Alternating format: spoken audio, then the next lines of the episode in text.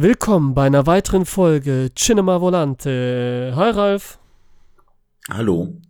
Hast du gerade getrunken? Ja, ne? Noch schnell. Ja, aber kein Bier, wie andere das äh, machen, äh, die wir jetzt kennen, sondern äh, Coffee, Ah, Kaffee, co- okay, Kaffee. Kaffee. Ja, genau, wollte ich gerade Kaffee. sagen. Ja. Wir sind ja ein deutscher Podcast hier. Es ist ja auch äh, erst nachmittags. See, genau. Sonntagnachmittags, um genau zu sein. Genau, ich bin von meinem Mittagsschlaf wach geworden Du hast es gut, ey. und habe mir dann einen Kaffee gezogen. Nicht schlecht. So. Ich habe nur ein leckeres Glas Wasser hier. Oh mein Gott, das tut mir leid. Ja, ja, ich hatte schon genug Kaffee, alles gut. Ja gut. Wir sprechen heute über die East Trail 177 Trilogie, wie sie genannt wird. Wie bitte? Über Was, was, was? Also, wie nennt man die? East Trail 177. So heißt der Zug. Ach so, alter Schwede. Danach haben sie benannt, klar. weil das ja die Verbindung ist zwischen allen. Ja, ja, Okay, der Zug okay. verbindet alles, ist klar. Und ist auch ein cooler Name, eine coole Idee so. Ja. der Zug rast und verbindet. Verbindet, genau. Verbindet Menschen, Seelen und Städte und so weiter. Ja. Und ja, Ja, wir wollen heute alle drei Filme besprechen. Wir haben ja schon äh, Podcast gemacht über Science und was war der andere nochmal? Ah ja, The Village. Und jetzt haben wir uns die äh, Trilogie ausgesucht mit Unbreakable von 2000, Split, dann 16 Jahre später, 2016 und Glass 2019. Das Ende dieser tri wunderschönen Trilogie, wie ich finde, kann ich schon mal sagen. Wie wollen wir anfangen? Wollen wir einfach einen Film nach dem anderen? Wollen wir die insgesamt betrachten? Was machen wir? Wir sind gut don't vorbereitet, ne? Die meisten machen das immer vor Also- dem Podcast. Wir starten total bescheuert immer voll rein. ja, äh, wir können einfach mit dem ersten Teil der Trilogie beginnen, also Unbreakable. Ja. Ähm, und dann äh, können wir ja immer noch querbeet das, was dann spontan uns äh, wegen der Bezüge einfällt, äh, immer noch sagen. Das fängt spätestens dann an, wenn wir den Film Split besprechen. Denn wenn wir von Unbreakable reden, haben wir erstmal noch keine Bezüge in die Zukunft. Wie heißt der zweite Film? Split. Was? Ja, du sagst mir so immer so cool die Namen, aber diesmal ist das so witzig. Ja, aber ich möchte es jetzt Split aussprechen, ne? Aber Split hört sich auch voll geil an. Bananasplit, egal. Machen wir jetzt. Ey, okay, okay. okay. Nein, ist, ist ja gut. Also, Unbreakable war sein zweiter äh, großer Film nach ähm, The Sixth Sense, auch gleich mit Bruce Willis wieder. Und auch, wir hatten letztes Mal schon mal darüber gesprochen, ich glaube ja, mein Lieblingsfilm, hatte ich gesagt, war eigentlich Science. Und danach, und dann kommt Unbreakable. Jetzt, wo ich nochmal gesehen habe, muss ich sagen, auch Unbreakable ist auf Platz 2. Wenn nicht sogar mit Science auf Platz 1 zusammen. Also ich habe auch über die Reihenfolge nachgedacht. Und äh, die ändert sich wahrscheinlich jedes Mal, wenn ich einen anderen Film äh, nochmal wieder schaue. Ich bin jetzt noch zu keinem Schluss gekommen. Äh, da, muss, da kann ich jetzt nicht drauf reagieren. Aber ich glaube, ich habe, ich stimme nicht ganz überein. Okay. Also du setzt Unbreakable an Nummer eins, habe ich das richtig verstanden? mit Science, ja. Okay. Ja, okay. Besonders weil er mir Spaß macht. Wie gesagt, immer aus der, Mhm. aus meiner Mhm. Sicht, Mhm. wie ich ihn, wie ich ihn mag. Nicht jetzt aus der hundertprozentig perfekten und selbst da, äh, das ist immer so ein Ding. Also, wir haben hier natürlich Bruce Willis da ist dabei, Samuel Jackson ist dabei, Spencer Treat Clark, Robin Wright und, äh, warte mal, war er hier? Ja, genau, ein Cameo-Auftritt hat er hier auch. In den anderen, Ja. Mhm. in äh, Glass nicht, kann man schon mal vorwegnehmen. In Split hat er auch wieder einen Cameo-Auftritt, oder wir nennen ja Camé, wie es in Italien und Frankreich gesagt wird. Ähm, worum geht's? Ich kann schon mal vorweg sagen, Tarantino hat diesen Film in seinen Top äh, 17 oder 19 Filmen genannt, seitdem er Filme macht. Reservoir Dogs 92. Und das hat er, glaube ich, gesagt 2009, weil da kam Inglourious Bastards raus.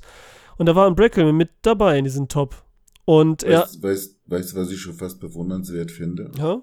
Jemand wie Tarantino wird natürlich gefragt. Welche Filme haben Sie am meisten beeinflusst im Leben? Ne? Mhm. Oder welche drei Filme haben Sie am meisten beeinflusst? Welche fünf Filme haben Sie am meisten beeinflusst und so weiter, ja? Äh, übrigens interessant, dass das Filme waren, die er in seiner Kindheit gesehen hat, aber das, da will ich ja jetzt nicht weiter drauf eingehen. Nee, ich staune nur darüber, dass jemand das so eindeutig äh, einordnen kann. Ja, ich kann's nicht. Also ich äh, äh ich habe da äh, Probleme mit, äh, da wirklich so eine total feste Rangfolge hinzulegen, sozusagen, ja. Ja, ist auch schwierig und er macht das ja auch. Und dann ist auch wieder so, hm, Tarantino und seine Listen, weil er hat immer mega viele Listen. Hm, Und er ist ja, auch, selber, auch schon aufgefallen. selber so ein Hm. mega Filmliebhaber, hat ein eigenes Kino und so weiter. Und der hat ähm, auch wirklich diese Liste, diese hat mir schon Bedeutung geschenkt, weil alles, was da drin war, war super wichtig. Ich nenne das jetzt nicht, aber das war eine wichtige Liste. Auch einen langen Zeitraum, was er da nannte. Und ähm, Unbreakable hat er halt die Geschichte von Superman genannt. Von einem Superman, der nicht weiß, dass er Superman ist. Und einer der äh, coolsten äh, Geschichten dieser Art, einen Helden zu beschreiben und so, ne? Und das finde ich auch. Also, die ist echt, also überhaupt diese Trilogie insgesamt. Ja, los, äh, willst du willst du den Inhalt wiedergeben vom Breakable kurz und knackig? Inhaltsmeister? Oh mein Gott. Naja, also. Oder soll äh, ich's tun? Ja, mach du mal. Du, nur bei mir hast du immer was zu bemängeln und sag, gehst da nochmal so drauf das hat ein. nichts mit Bemängeln zu Dann nochmal so viel erzählst, dann hättest du auch gleich machen können. Deswegen, ich sag's jetzt kurz und knackig. Unbreakable. Mhm. Wir haben Bruce Willis. Der, da stellt sich heraus, dass er, er merkt, dass er unverwundbar ist, mehr oder weniger. Er war nie krank, hat irgendwie besondere Kräfte, ist super stark. Und äh, jemand anderes hat ihn darauf gebracht, das ist nämlich Samuel Jackson, der hier, äh, der Typ, der später wichtig wird, äh, sich Mr. Glass nennt, weil er nämlich genau das Gegenteil von Bruce Willis ist, äh, zerbrechlich. Der brechen die Knochen super leicht und so weiter. Und jetzt geht's halt bei dieser Winterfindung. Darum geht's halt in dem Film. Punkt. Ja, und auch darum, wie er dann diese Fähigkeiten nutzt. Mhm. Ganz Nein. zum Schluss, ja. Die Sachen geben ja sozusagen seinem Leben plötzlich einen veränderten Sinn. Er will seine Fähigkeiten nutzen und naja, das tut er dann auch als selbsternannter Sheriff. Genau. Ja. So, was, was fandst du geil, was fandst du nicht so geil? Wir wollen es ja ein bisschen kurzer halten, weil wir ja drei Filme heute haben. Gut, also was ich schon mal äh, sehr schön fand, war die Darstellung des Helden. Äh, ich sage jetzt, ich bleib jetzt mal bei dem Wort Held. Das kann man ja auch noch äh, mal äh, anders, äh, also in, äh, man kann ja mal differenzieren zwischen den äh, Begriffen des Helden im amerikanischen Sprachgebrauch und in unserem. So, das nur mal nebenbei. Also ich find's gut, wie der Held eingeführt wird oder wie er entsteht, wie er wächst. Äh, und das in einer Umgebung, die, sagen wir mal, in Anführungsstrichen normal ist. Also der ist jetzt nicht einer, der plötzlich feststellt, hoch, ich kann ja durch Wände gehen. Naja, und in der nächsten Szene sieht man, wie er eine Bank über, äh, ausraubt, weil er da in den Tresor kommt. Sondern erstmal muss er selber äh, äh, glauben, dass das überhaupt alles stimmt und der, der kann es erstmal überhaupt nicht fassen. Und dann, das ist der eine Aspekt, also dass er da sozusagen hineinwächst, obwohl er diese Gabe anscheinend schon immer hatte. Denn er war ja nie krank und bla bla bla. Und dann eben äh, diese menschliche Seite des äh, sogenannten Helden, der jetzt Familie hat, er hat einen Sohn, er hat eine Frau, er hat private Probleme und so weiter. Sowas haben wir bei den Marvel Comics auch nicht so ausgeprägt. Also das sind zwei Aspekte, die ich äh, sehr gut fand. Und bevor ich jetzt einen Monolog halte, lasse ich dich jetzt zu Wort kommen, aber zu dem ersten Aspekt könnte man noch mehr sagen. Ja, das ist auch so, weil man kann hier zusammenfassen, dass es wirklich ein realistischer Mensch in einer realistischen Umgebung halt stattfindet, ne? Mhm. Und zu diesem, äh, nennen wir es jetzt Helden dann wird. Und das ist Mhm. halt das Interessante und das Coole, weil auch diese Kräfte, wie du sagst, die durch Wände gehen, wäre jetzt auch wieder das Übertriebenes, ne, was zu allem passt, dass das so Sachen sind, er ist halt stark, aber er ist jetzt nicht so stark, dass er jetzt das Auto mit einer Hand hochhebt oder so, ne? Aber er ist schon stark, was eigentlich quasi unmöglich ist und äh, ohne dass er viel dafür tut und auch, dass er nicht krank wird und so, ne? Kannst auch sagen, okay, er ist Mhm. halt, ne, ist gut und so weiter. Das sind so Kleinigkeiten, das ist immer so an der Grenze, so diese Grenze des äh, Unrealistischen so ein bisschen übersteigt, aber nur so ein bisschen. Mhm. Das ist so interessant und so cool. Ja, Ja. ja, ja, ja. Und ja, diese Szenen genau. halt, die er dann macht, mit seinem typischen, so ein bisschen mystischen irgendwie, mit seiner Musik, diese Orchestralen und diesem Sound und diesen Geigensounds. Wenn er dann da, die, die ich auch liebe, wenn er das Bankdrücken macht und da immer mehr Gewicht drauf hebt. Ja, ja, ja, immer das war eine super Szene. Eine Super Szene, super gemacht. Und der Junge, Was ist das Coolste, wenn, wenn äh, überhaupt für ein Kind so einen Helden anzuhimmeln und dann ist der Vater noch so ein Held und dabei zu sein, das herauszufinden und so, das ist so gut gemacht und äh, richtig toll und so, so, so liebevoll, dass wir mit da richtig mit dabei sind und so. Mich packt das da voll, diese Inszenierungsart, die Kamera geht dann runter mit dem Gewicht, ne, mit ihm und zu ihm nah dran und so. Das ist richtig geil, also voll cool. Und es sieht trotzdem anstrengend aus. Auch wenn er da seine unmöglichen 200 äh, Kilo fast da Bankdrücken macht, äh, ist ah, schon ja. geil. Und stell dir vor, jemand, den du kennst, meinetwegen sagen wir mal, deine Frau würde jetzt plötzlich 200 Kilo mal locker mit dem Zeigefinger stemmen. Das hätte ja auch etwas Befremdliches, ne? Das kann schon auch eventuell etwas Angst machen. Ja. Also, das heißt, der Junge war total äh, offen aber dafür, ne? Der Sohn. Ja, ist ein Entschuldigung, äh, das ist ja. Kind halt, ne? Das ist halt die Gabe ja, des ja, Kindes sein. Ne? Genau, ne? Das, äh, ja, da war der Einsatz des Kindes auch mal wieder ganz toll. Shyamalan hat ja anscheinend irgendwo auch ein Febel dafür. Nur, und, und diesmal war es nicht so, dass das Kind einen Bezug zum Mysterium hatte und, und äh, weil es noch so jung ist, sozusagen einen anderen oder siebten Sinn für all das hat. Aber der Junge hat diese Fähigkeiten deutlich gesehen und erkannt und irgendwo sogar seinem Vater nahegelegt, sich dieser Wahrheit jetzt auch zu stellen. Also hier auch wieder ein Kind, das in dieser Weise vermittelt, was Sache ist. Ne? Ja. Und äh, da setzt er anscheinend auch immer äh, gerne Kinder für ein. Ist ja auch, äh, ist ja auch super. Ne? Und das andere ist, ich meine, wenn man jetzt so sieht, er selber kann fast gar nicht erstmal glauben, was Sache ist, ne? dass er da jetzt plötzlich so ein Superheld ist. Ne? Ja. Und gleichzeitig wissen wir nicht, wie weit geht das denn jetzt überhaupt? Er glaubt ja selber nicht dran und so, aber wir, wir können schwer einschätzen, ne, wie powervoll ist der Typ. Jetzt hast du ja gerade erzählt. Und dadurch wächst natürlich auch eine Spannung. Und wann kommt die Spannung für mich so richtig geil rüber? Also jetzt nicht in Form einer Spannungsauflösung, sondern eines Effekts, wenn er dann seine Kräfte nutzt oder zeigen muss. Endlich kommt das dann so rüber. Wir freuen uns. Und äh, äh, dieser Effekt, der ist bei anderen Superheldenfilmen, wo jemand plötzlich äh, seine Kräfte offenbart, die vorher unentdeckt blieben. Dann einmal so ein Effekt, wow, ja, jetzt hat das drauf und so, ne? Aber dann wissen ja auch alle anderen, die in dem Film spielen, Bescheid. Das heißt, sein Geheimnis ist gelüftet. Und wir wissen jetzt, was er für eine Superkraft hat. Und dann ist es allenfalls noch interessant zu gucken, wie er es denn dann so verschiedentlich einsetzt. Aber dieser Knalleffekt in Bezug auf die Umgebung, der ist einmal in diesem Film da und dann ist er irgendwo schon ein bisschen futsch. Und das ist hier aufrechterhalten geblieben. Das fand ich eine sehr gute Idee von dem Schämelan. Ja, auf jeden Fall, das recht, dass es die ganze Zeit so spannend bleibt. Ne? Ja mhm. Diese, ich sag schon Coming of Age, wollte ich schon sagen, diese, ähm, wie heißt denn das nochmal, wenn eine Story ist, wie einer zum Helden wird? Die Origin-Story sozusagen von ja, Bruce genau. Willis, mhm. die verspätete. Mhm. Äh, ja, und wir haben auch einen ganz tollen Bruce Willis. Er hat hier auch wieder super gespielt. Also, was heißt gespielt? Er ist zurückhaltend, flüsternd und äh, ganz ruhig. Das passt doch alles zu diesem Style, ey. Der ganze Film ist ja so, so, so ganz low irgendwie, ne? Dafür auch. Was auch jetzt passt zu dem, was du sagst, ne? Dass mhm. er da nicht so, wir sind da, du hast dann Kräfte und dann geht's richtig ab. Und wir machen mhm. so ein Action-Feuerwerk quasi. Nein, der Film ist die ganze Zeit ganz äh, ruhig, subtil, geerdet äh, von allem her. Mhm. Ähm, und dann, wie gesagt, hat er ja nicht nur eine Gabe. Also einmal Unbreakable, da wo man, wo ich mich frage, wie unbreakable ist er denn jetzt? So ähnlich wie, wie die Cheerleaderin aus Heroes, ne? Ach so.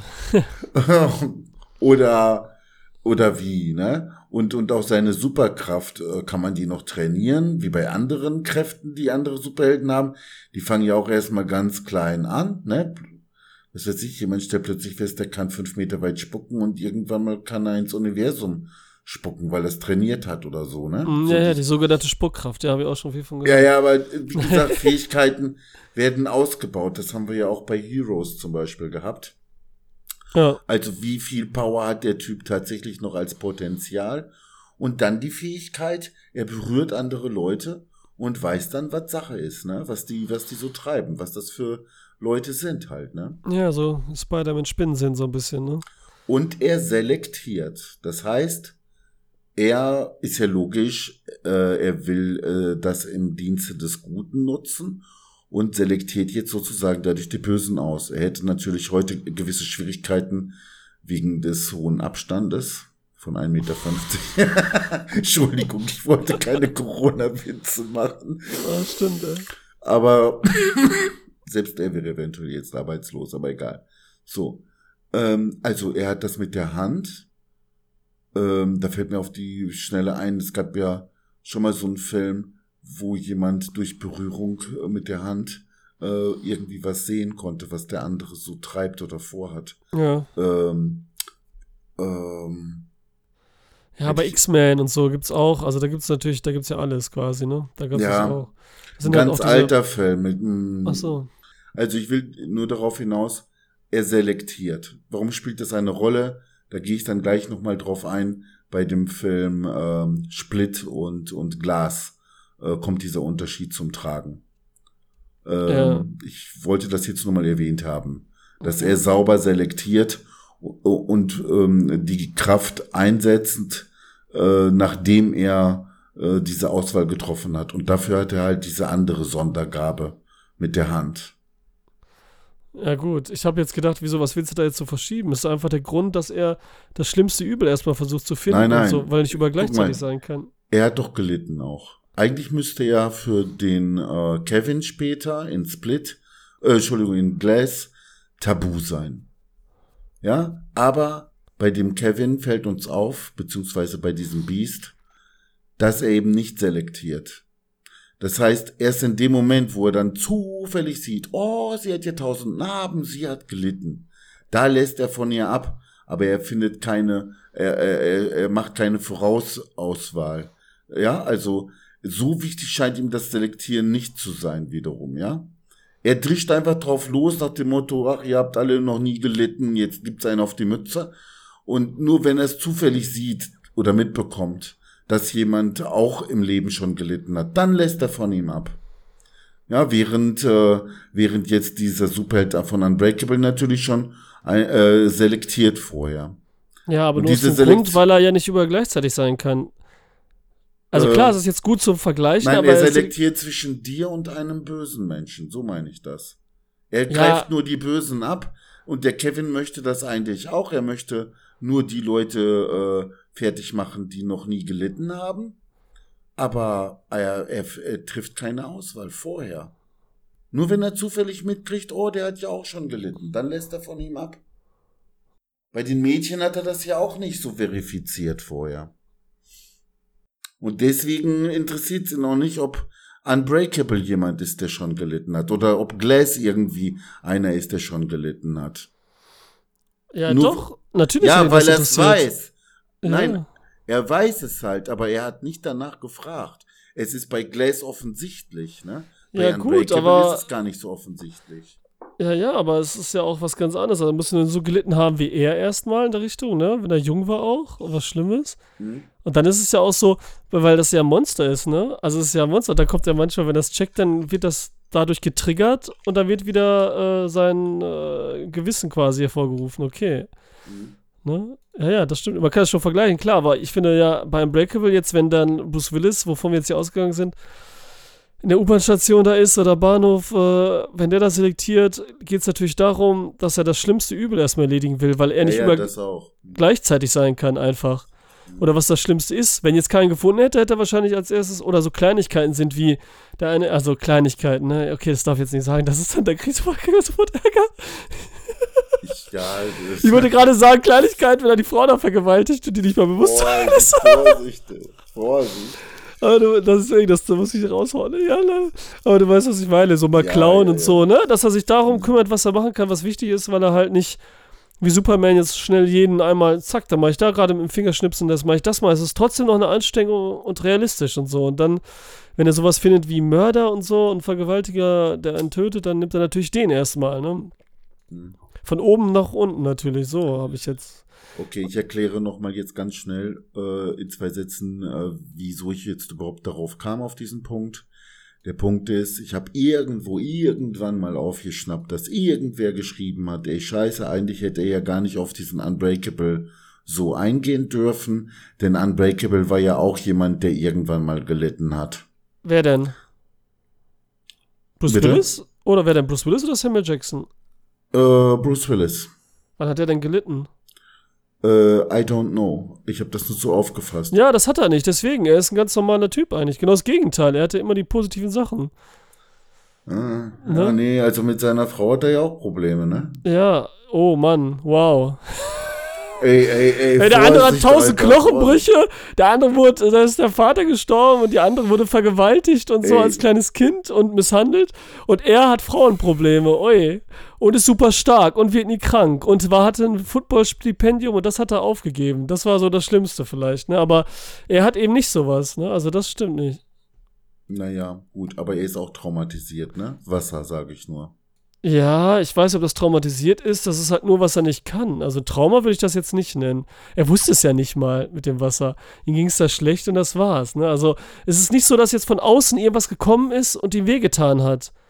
Okay. Lange Zeit. Ne? Also deswegen ist er da außen vor. Außen vor, total. Okay, dann äh, sage ich jetzt erstmal okay, agree, also äh, mit Vorbehalt. Mhm. Da müsste ich jetzt echt noch mal gucken. Äh, aber lass Ich hab uns gerade erst geguckt, sein. also da war gar nix. Okay, ich glaub's dir, ich glaub's Ja. dir. Und ich meine, du hast vielleicht auch einen anderen Level, einen anderen Standard jetzt äh, Leid zu beurteilen als ich. Ja, gut, wenn man sagt für dich, so, für dich muss es schon richtig knallen, ist klar. Ja, nee, es hat nur so, ich sehe, ich vergleiche jetzt nur sein Leben mit denen von denen, die das Kevin selber erlebt hat und mit dem er die in Ruhe lässt. Und die Anya Taylor-Joy aus Split, haben wir ja gesehen, Ja, von dem okay. Onkel als kleines Kind vergewaltigt Ja, ja, und nicht ja. nur sexuell, sondern auch körperlich geschlagen, malträtiert. Mhm. Und bei Glass ist der Typ, der als kleines Kind quasi kein soziales Leben hat und bei jeder Bewegung keinen Spaß, schon als Ge Baby geboren wurde, was schon die Arme und Beine gebrochen hatte. Ne, der Mr. Glass und so. Und danach auch immer wieder und so. Also, das sind schon andere Sachen. Und hinterher macht er ja trotzdem klein, als er erfahren hat, dass er halt seinen Vater im Zug da, Spoiler, äh, quasi ermordet hat. Okay, ja, nein, du hast recht. Ja, okay. Dann Ne? stimmt Na, das jetzt nur, weil du erstmal. irgendwo was gelesen hast, jetzt, äh, ne, wieder, weil irgendein Idiot da im Nein, Internet das wieder was ich geschrieben vor hat. einem Jahr oder so aufgeschnappt. Ja, vielleicht hat sich so auch im Gehirn und, geändert. ähm, dann habe ich das so aufgenommen. Aber Fakt ist trotzdem, dass diese Selektion äh, von diesem äh, multiplen äh, Kevin äh, schon irgendwo eine andere ist. Er, er, er verifiziert nicht so, Ja, aber du nennst Ne, Selektion. Ich würde es nicht ab- mal Selektion nennen. Er selektiert gar nicht. okay, Das hast du doch selber gesagt. Er haut einfach ist drauf. missverständlich, ist Ne? missverständlich. Ja, er selektiert okay. ja gar nicht. Hm, alles klar. Schön, dass wir das geklärt haben. Ja. Und dann alle, die Probleme mit ihrer Frau haben, es ist schlimm. So. Aber es gibt Schlimmeres. Äh, Oh, musstest du das jetzt wieder sagen? Ja, wusste ich. Alter Okay. Schwede. Äh, Na gut. Na gut. Also an Unbreakable, äh, komischerweise sind so zwei Szenen, ne, die sind mir so voll im Gedächtnis. Mhm. Einmal das Ding, wo er da mit dem Sohnemann diese Gewichte stemmt, ne? Mhm. Wums, Wums, Wums. Ähm, das Erstaunen des Jungen irgendwo auch und so, ne? Dann natürlich, okay, dann gibt's noch die Szene in der Küche, wo der Junge da äh, von wegen, du kannst nicht sterben, ne? Und dann mit der Waffe da romantiert. Äh, aber eben auch die Szene äh, so zum Ende, wo er da in dieser Menschenmenge steht und jetzt so seine Arme ausbreitet, ne? Und jetzt das Böse erfassen will, weil ich da dachte, ja, alter Schwede, ne? Äh, dass er da jetzt einen nach dem anderen berührt, liegt nicht daran, dass das alles so tolle Typen sind, die er jetzt nicht aussuchen muss, sondern weil ihre Klamotten nicht so schlimm sind, in Anführungsstrichen. Da habe ich mich dann gefragt, boah, wenn das jetzt Realität wäre, wie viele Bekloppte laufen da draußen eigentlich tatsächlich rum? Mhm. Also der Film vermittelt irgendwie so, ja, wir, es sind Tausende äh, Psychopathen, die draußen rumlaufen, ne? Die so extrem sind. Ja. Also ich habe nicht das Gefühl gehabt, der ist da jetzt wochenlang unterwegs, bis er dann mal wieder einen findet. Sondern ich habe das Gefühl gehabt, der hat alle fünf Sekunden da einen an der Angel, ne? ja, deswegen hat er ja auch die Central Station da in New York genommen, wo wahrscheinlich voll ist und auch so Großstadt. Aber es ist auch letztendlich ein Film und die wollen uns nicht wieder was zeigen. Wenn sie jetzt eine Stunde rumlaufen lässt, ne, bringt uns das auch nicht. Ey. Also, nein, ne, nein, nein, aber dieses Gefühl, schon- was die vermittelt Ja, ja. haben, Naja. dass so ein Unbreakable-Typ äh, tatsächlich auch viel zu tun hat. Da ist jetzt mal die Frage, findest du das gerechtfertigt, dass der da jetzt den Sheriff und, und Henker gleichzeitig spielt? Jetzt diese moralische Frage, ja. Ja, kann man doch. Vom Gefühl her. Guck mal, wir sind doch jetzt beim Film, ja? Es ist Fantasy und so weiter. Hier dürfen wir alles. Also jetzt nicht irgendwie jetzt deinen moralischen Apparat abfragen. Ja, aber du meinst jetzt nur nicht, ob er dann handelt, sondern dass er aussucht, meinst du, wie er selektiert. Nee, alles komplett. Also seine So, gan- nee, das ist mir egal. Das finde ich okay. Hauptsache er macht irgendwas besser als gar nichts, ne? Also wir, ich, ich habe jetzt auf dieser Filmebene gefragt, ne? Also äh, Ja. wir, wir wollen jetzt keine Botschaft oder Meinung grundsätzlich dazu äußern, ob das jetzt gerechtfertigt ist oder nicht, ne? Ja. Ja, Okay. ich meine, was darauf folgt, ist ja, das, das finde ich auch nochmal eine heftige Szene und auch schön traurig fast schon, wenn er dann eben so sein, so seine erste Session hält, halt macht, ne? Erste und letzte. Und das ja auch damit das Finale ist, wenn er dann da in das Haus geht und die Frauen befreit und äh, den Typen da stellt, ne? Die er da gefangen hält in deren eigenen Haus und so. Das ist ja schon echt krass, was da passiert wieder, was man wieder nicht sieht, aber sich denken kann. Das ist schon äh, cool, in Anführungsstrichen. Ich meine, klar, wenn einer irgendwelche Superkräfte hat und es ist so ein, äh, so ein, so ein Film halt, ne? Äh, Dass dann diese Kräfte zum Einsatz kommen, sonst äh, hätte man äh, das ja gar nicht machen müssen in dem Film. Ja, das ist logisch, ne? Nur ich habe so äh, an vielen anderen Filmen auch immer wieder so den Eindruck bekommen, äh, ich weiß nicht, ob es das so eine Mentalität, ob das so eine Mentalität ist, aber nur weil jemand irgendetwas gut kann, oder vielleicht sogar besser als alle anderen Menschen auf der Welt, heißt es ja noch lange nicht, dass es tun sollte oder tun muss. Also ich sag mal, wenn jetzt sagen wir mal, diese Bestimmung, diese eigene Bestimmung daher rührt, wie andere das beurteilen, dann wäre es doch traurig. Ich meine, wenn jetzt eine Frau vergewaltigt wird von sieben Perversen und die sagen hinterher alle, du warst total gut, kommt die dann auch nach Hause und sagt, endlich weiß ich, was meine Bestimmung ist. Das, das mache ich jetzt nur noch jeden Tag. Ne? Verstehst du den Irrsinn? Und nur weil einer jetzt irgendwie so eine Kraft hat, heißt das ja noch lange nicht, dass er sie auch ausüben muss. Ja. Das ist ja auch das Thema die ganze Zeit des Films, oder nicht? Erstmal das rauszufinden, ob er es hat und dann, dass er denkt, jetzt kann ich das gut und dann muss das halt, ne? Dann, macht das halt. Probiert es aus quasi. Aber bei Unbreakable ist doch klar, dass hier auch der äh, Elijah endlich bestätigt wird äh, in seiner Theorie, in seiner Annahme und dann unmittelbar auch dann sozusagen darin seine Bestimmung sozusagen sieht, ne? Mhm. Endlich ist er zu was Nutze oder endlich hat er eine Aufgabe oder endlich spielt er eine Rolle oder ist sich endlich jetzt darüber klar, wer er ist. Er ist kein Fehler.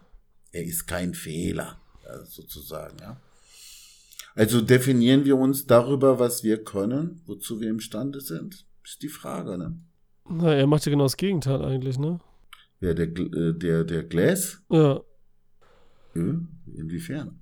Ja, eben was er nicht ist, ne? Also er ist nicht normal halt, ne? Und da, er will sehen, es kann, es muss einen Grund geben für ihn, so etwas so zu sein und er bestellt einfach eine Theorie auf. Und eben kein Fehler, er will ja nur das revidieren eigentlich, ne? Okay. Und das herausfinden halt, weil er diese Superhelden-Theorie hat.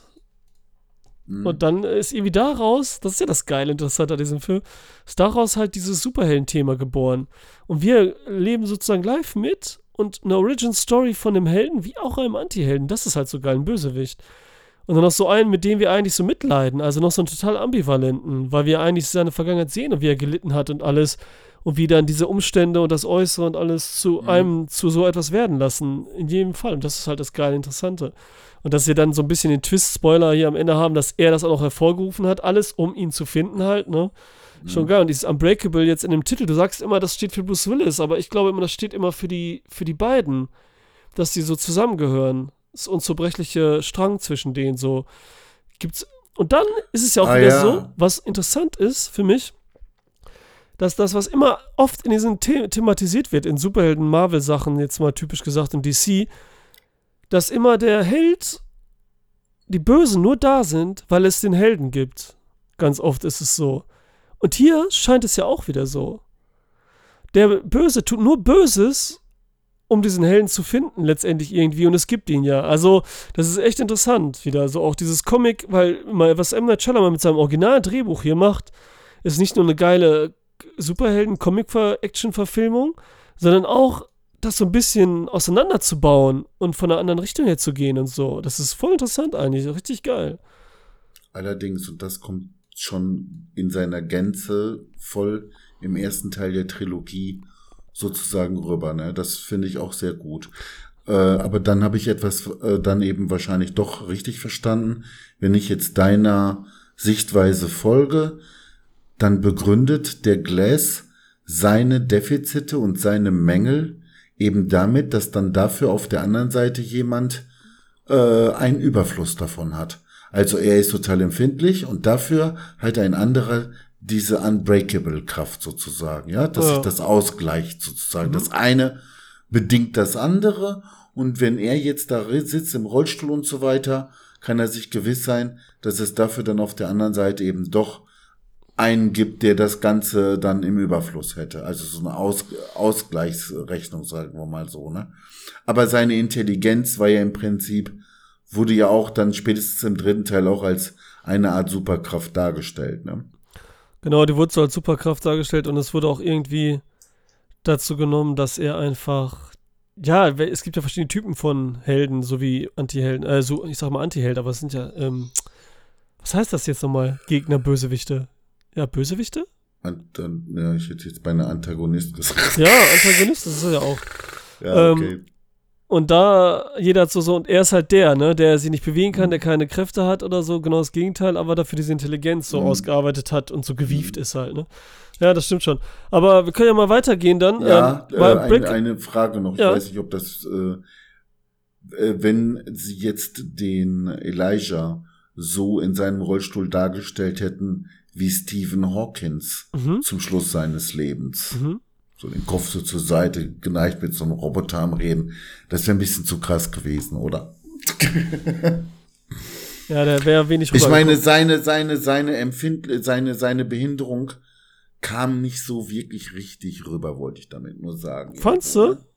Okay, ich hatte jedes Mal richtig Angst, wenn er sich überhaupt bewegt hat, dass da was bricht, ey. Also bei mir war die Angst die ganze Zeit drin in dem ersten Teil. Hm. Volle Kanne. So, okay, okay, im ersten Teil, okay, ja, doch, irgendwie schon. Ja, da wird er etabliert, natürlich. Im zweiten ja, ist er ja gar nicht drin und im dritten, im dritten ist, ist es schon da halt, ne? Also dann finde ich diese eine Szene, wo die dann auch vom Karussell, wo er sich dann dachte, komm, jetzt riskiere ich mal was, ich mache mal was, nimmt schon die Decke, oh ja. die Kuscheltiere oh um ja. sich herum. Und alleine, weil er sich so ein bisschen wegen der G-Kraft festhalten muss, brechen seine Arme schon. Und das ist echt krass auch eklig. Das kam zwar relativ zum Schluss, aber wir haben ja auch eigentlich wenig über, von ihm gesehen die erste Hälfte mindestens, wenn nicht sogar länger, war er eigentlich nur da, hat da rumgesessen und nichts gemacht und wollten ihn abschreiben. Dabei hat er die ganze Zeit diesen bösen, fiesen Plan gehabt. Okay. Ähm, ja, Unbreakable wurde erfolgreich, besonders auch hinterher wieder bei den DVD-Verkäufen und dann, direkt danach, also kurz danach hatte Emma Chalaman dann schon diese, schau mal an die Idee von dieser Trilogie. Wann hatte er die Idee? Kurz dann nach dem Erfolg des Films, also nachdem rauskam, im selben Jahr quasi. Ja, das glaube ich. Ich ja. meine, ich habe auch viele Also nicht Ideen. vorher, aber nicht vorher, ne? Also da ja. hat er schon konzipiert. Ich habe auch viele Ideen und äh, manche davon werden dann auch 20 Jahre später realisiert oder, oder 15. Also ich glaube dir das mit der Idee, ganz sicher sogar. Aber ich glaube nicht, dass er dabei dann auch schon im Sinn hatte, so lange Zeit damit zu warten äh, bis die Leute älter geworden sind und so weiter und so fort. Ne? Also ich denke mal, die Idee war da, aber nicht die Idee, das 15 Jahre später zu machen, oder? Nee, aber tut ja auch nichts zur Sache. Also das wäre egal gewesen quasi, das ja, Zeitraum, okay. ob die älter okay. oder jünger sind, ne? Dass ich meine, mhm. das zeigt sich ja nur bei den, bei dem, bei dem Sohn und bei Woher der. weißt du das? Hat Frau, er das gesagt mit der Idee? Ja, das, das, das aber, dass er die Idee kurz danach hatte, ja. Also das konzipiert ah, ja. hat. Ne? Okay. Aber mhm. ja, ich meine, ich sag das nur, weil man hätte ja schon denken können, dass er die vorher vielleicht hat. Mhm. Hätte ich jetzt gedacht. Ich hätte gedacht, mhm. das ist ja oft so wie bei Star Wars, da hatte äh, George Lucas auch schon die ganzen neuen Teile am Start. Ach Äh, so, meinst Teile. du das? Der hat das schon komplett konzipiert gehabt mit dem roten Faden und so, macht erstmal das, dann den nächsten. Und hier hatte ich gedacht, hätte er auch schon sowas gesagt, auch wenn das gut ist oder es könnte noch so. Die arbeiten das ja nur so ein bisschen aus. Das heißt ja nicht, dass sie es auch machen wollen, ne? Aber hier war es Okay. echt erst so danach, dass er sagte, das ist cool geworden, das wird angenommen. Ja, dann kam 16 Jahre, fucking 16 Jahre später kam dann Split raus. Ich war da im Kino Mhm. und ich wusste nicht, dass das eine Fortsetzung sein sollte dergleichen. Ich habe Mhm. darüber vorher nichts gelesen. Ich wusste nur M. Night Shyamalan und Shyamalan. Ich mag den ja, fand die Filme alle und dachte, ja geil. Und der hat schon lange nichts mehr gemacht gehabt, ne? Mhm. Und dann gucke ich und am Ende war auf einmal diese Szene, wo dann Bruce Willis auftaucht. Und dann, was? Und alles soll zusammenhängen mit der Welt, wie cool. Das fand immer richtig geil. Da wusste ich aber auch nicht, dass es einen dritten Teil auch noch geben soll. Noch geiler. Also das war schon, das war schon cool. Okay, das ging mir auch so, dass dieses Ende diesen Effekt hatte auf mich, nach dem Motto, oh geil, das gehört zusammen, das ist jetzt ein ganz neues äh, Heldenuniversum, was da geschaffen wird und so weiter. Ne? Ja. Das stimmt. Äh, auf der anderen Seite, als ich dann später drüber nachgedacht habe, also so viele Bezüge habe ich dann außer diesem Ende jetzt so nicht äh, nicht äh, erfasst, ja? Ja, das war das Coole. Es war eigentlich gar Ja, nichts, ja, außer dass ja. der Typ halt Dadurch hat eben das Ende natürlich normal, auch ne? gewirkt. Ne? Ja, wie doof bin ich denn heute? Logischerweise, sonst hätte das Ende ja gar nicht so wirken können, wenn da jetzt im Film schon die Bezüge hergestellt worden wären. Ne? La, ja, logisch. Wenn jetzt schon der Alles Mr. Glass aufgetaucht wäre oder irgendwas, ne? Also gar nichts, außer Ja, dass ja. man halt sagt, dass einer ein bisschen stärker ist, als es scheint, so als man es sein kann, ne? klar. Ja, diese aber wie Figur. fandest du denn, äh, wie fandest du denn äh, Den Film? äh, den Film überhaupt? Ich lach doch nicht so, alter Mensch, ey. Ich bin heute. Nein, aber es nein, aber ist so witzig, weil das hört sich so an, so, du, mal nebenbei, wie fandest du denn den Film? So, erzähl mal, mal ja, ja, das ist ja das, das ist ja das, worüber wir sprechen. Ähm, ich fand den, ich fand den auch cool, ich fand den auch gut. Ich fand den nicht mega, also ich finde ihn schlechter als jetzt ähm, Wo die bist anderen. du jetzt? Bei Unbreakable oder bei Split? Nee, bei Split natürlich. Gut, gut, wir wechseln jetzt also schon. Alles klar. Ja, deswegen habe ich Ja, ja, angefangen, das war ja auch die Splits. Frage. Ich Ja, wollte nur ganz sicher sein. Und da war ja nicht die Verbindung, wir waren jetzt ja schon ne, mit dem, was am Ende kommt. Ich fand Anya Taylor-Joy super in dem Film und äh, James McAvoy auch richtig cool. Und da, ich weiß gar nicht mehr, da haben die irgendwie gesagt, er hätte irgendwie, keine Ahnung, 40 Persönlichkeiten und wir sehen ja nicht alle und da haben sich alle drüber aufgeregt. Ich denke, what the fuck, ist doch scheißegal. Wenn das einer so sagt, das ist so ein bisschen so dieses Gefühl wie, ähm, ich meine, wir spielen New York einen Film und wir sehen auch nicht ganz New York, aber wir wissen, dass es das gibt und das dahinter und für den Kopf ist das halt was. So wie hier, dass vielleicht noch mehr äh, Persönlichkeiten da sind, gibt nochmal so eine gewisse Tiefe irgendwie. Egal, auf jeden Fall fand ich den auch cool, aber insgesamt dann nicht gruselig genug. Aber ich fand es dann auch spannend, weil ich nichts darüber wusste, dass diese Figur, ne, Spoiler, wir spoilern die ganze Zeit, dann doch so stark wird und dieses Monster da ist. Und ich dachte schon wieder, ah, macht das jetzt wie in The Village? Und enttäuscht mich und es sind keine Monster da?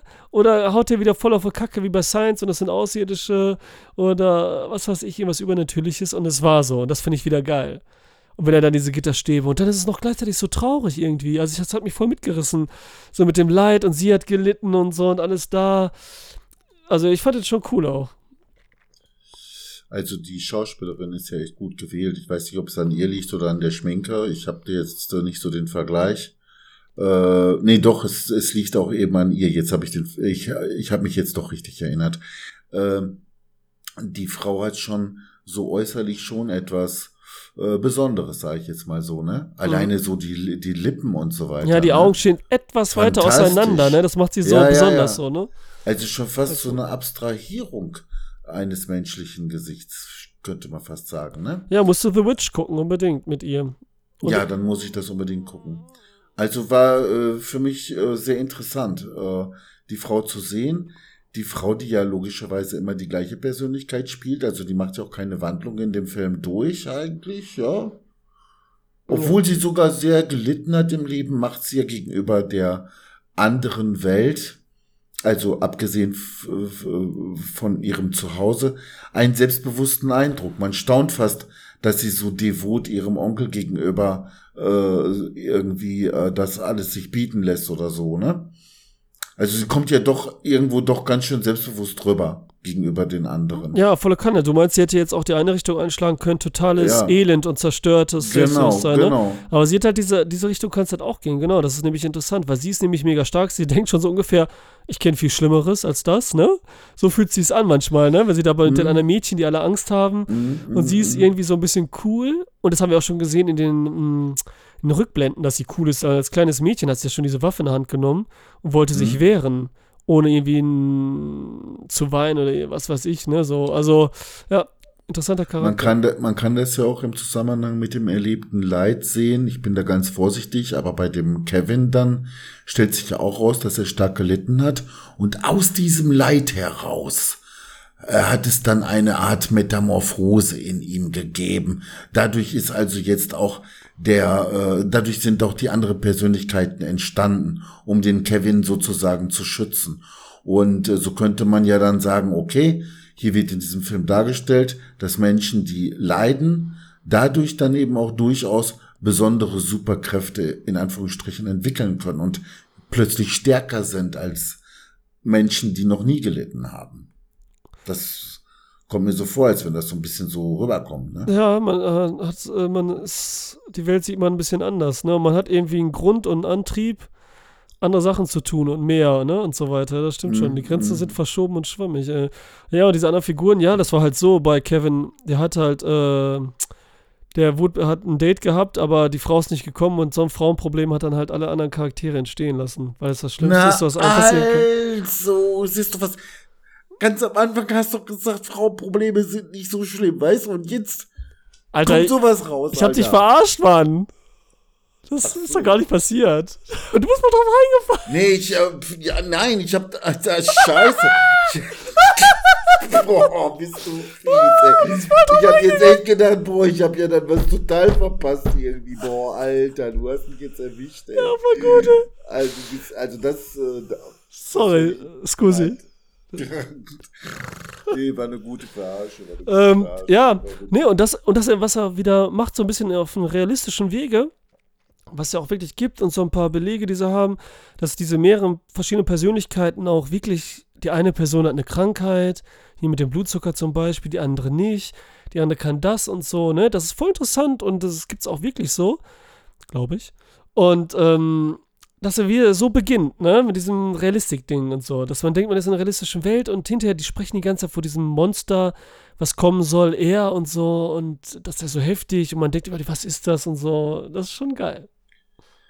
Ja, wir sind bei Kevin auch erstmal ein wenig im Ungewissen, ob äh, äh, da jetzt wirklich so eine Art Superkraft im Spiel ist oder nicht. Aber letztendlich haben wir nicht so große Zweifel, weil wir schon äh, mit anderen Filmen konfrontiert sind. Auch wenn wir jetzt keinen Bezug zu Unbreakable herstellen, aber wir haben schon andere Superheldenfilme gesehen und möchten glauben, äh, dass da wirklich dieses Biest äh, tatsächlich äh, ein, eine besondere Kraft sozusagen hat. Ne? Hat so ein bisschen Akte X-Charakter für mich gehabt. Da fehlten nur noch Mulder und äh, Scully? Scully, die das Ganze aufklärten. Stimmt, so ein und, bisschen ja, die Atmosphäre. ja. Und äh, diese Art der Verfolgung, vielleicht auch durch irgendwelche Agenten und so weiter, habe ich hinterher noch gedacht, hm, das wäre auch eine interessante Ergänzung gewesen. Aber da war, da war der Film noch nicht ganz zu Ende und ich habe noch nicht gewusst, dass der jetzt also wirklich äh, so also einen zweiten Teil zu Unbreakable darstellt. Ne? Aber da habe ich schon gedacht, hm, da hätte, da hätte noch eine Position reingehört, die wir dann ja auch im dritten Teil kriegen, ne? Denn das übernimmt ja dann Unbreakable, diese Rolle, die ich im zweiten Teil schon mit irgendjemandem besetzen wollte. Ja. Ne? Ja, ähm, also bei mir war es so, ich habe den Film geguckt und äh, erstmal total egal, ob jetzt die schauspielerische Leistung äh, gut war von dem Mecken, äh, Mecke, Mecke, McAvoy. Oh, McAvoy. Äh, da gibt keine Zweifel. Übrigens, ich fand, dass das im dritten Teil noch viel stärker zur Geltung kam. Diesen äh, Wechsel, den er da gespielt hat zwischen den Persönlichkeiten. Ich wollte jetzt nicht vorgreifen, aber im zweiten Teil kam das auch schon gut rüber. Äh, keine Frage, aber hm, du, da wurden jetzt irgendwelche Mädchen in, in Gefangenschaft gehalten. Habe ich richtig mitgefiebert? Eigentlich nicht. Ging so, ne? Hab, ja. ja. und dann habe ich gehofft, dass irgendwie vielleicht eine Raffinesse eintritt. Also ganz besonders intelligente Aus Ausbruchsideen zum Beispiel, ja, äh, oder so. Kam auch nix. Dann habe ich gedacht, okay, das wird jetzt irgendwann mal voll Slasher-mäßig zum Schluss. Da werden wir die Beine und die Augen auf dem Boden rollen sehen und so weiter. War aber auch nicht. Äh, ja, also, äh, ähm, erst als dann, kann man das als Twist bezeichnen, das zum Schluss? Dieses Ding mit, wo man Bruce Willis überraschenderweise sieht und kapiert, oh ja, das ist, gehört dazu, weiß ich nicht. Ja, Twist für die Geschichte an sich jetzt nicht, aber. Nee, ne? Äh, nee, ne? Aber okay, war eine Überraschung halt, ne? Ja. So ein Aha-Effekt hatte das. Ja, ne? so ein Easter Egg sagen manche auch. Als das kam, okay, da war ja alles klar. Und insofern fand ich das dann auch als Einführung dieses neuen Charakters super toll. Hab mich dann aber hinterher noch gefragt, als ich, nachdem ich den dritten Teil gesehen habe, ob man nicht den zweiten und den dritten hätte zusammenfassen können. In einem. Ja. Ja, ich weiß man hätte den zweiten vielleicht besser machen sollen, aber zusammenfassen den dritten, der braucht schon seine Konzentration, glaube ich, auf die etablierten drei Figuren, die wir da haben. Weil ich bin, ich meine, jetzt, ich sage noch zum zweiten, was du hast recht da, ne, das ist halt nicht so mega spannend dann da unten und gruselig irgendwie und wieso und führt er da immer die Mädchen, lässt sie dann irgendwie da, okay, irgendwann hat er ja eins gegessen, glaube ich auch. Ich weiß Mhm. gar nicht mehr. Und, ähm, da, ja, da fehlte ein bisschen was, das stimmt. Also war cool und so, aber hat mich nicht ganz überzeugt. Ne? Aber ist erfolgreich gewesen. Und der Grund dann für Glass, da kommen wir gleich dann drauf, und wir können immer noch zurückrudern, ne? Wenn man jetzt gesehen hätte, wie er seinen Kiefer aus dieser Leiche rauszieht und Fleisch noch dann so rausgezogen wird, also so richtig so im äh, vo- volle Lotte gezeigt hätte, so, ne, Slasher-mäßig, wäre das dann ein Stilbruch gewesen? Wäre das dann, äh, hätte sich das dann nicht so sauber eingefügt? Was meinst du?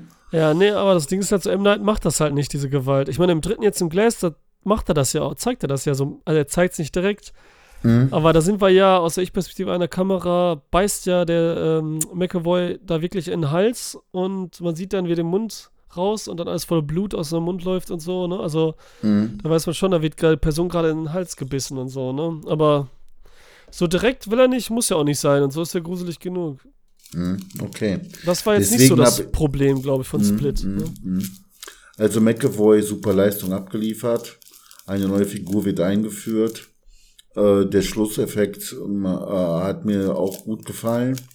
Insofern hat, gibt es natürlich auch keine anderen Bezüge in dem Film, logischerweise. Und das war's für mich schon. Also, er, dieser zweite Teil war ja notwendig, logischerweise, für den dritten sozusagen. Mhm. Und dass man so ausgiebig dann also diese Figur einführt, war dann für mich auch okay. Aber äh, mehr habe ich zu dem Film fast gar nicht mehr zu sagen. Ne? Nee, brauchen wir auch nicht. Aber wie gesagt, man hätte noch ein bisschen besser machen können, dann wäre es cool. Aber ist Wie ja kam der denn an? Wie kam der denn an? Wie viel hat der eingebracht? Ja, Split kam halt gut an.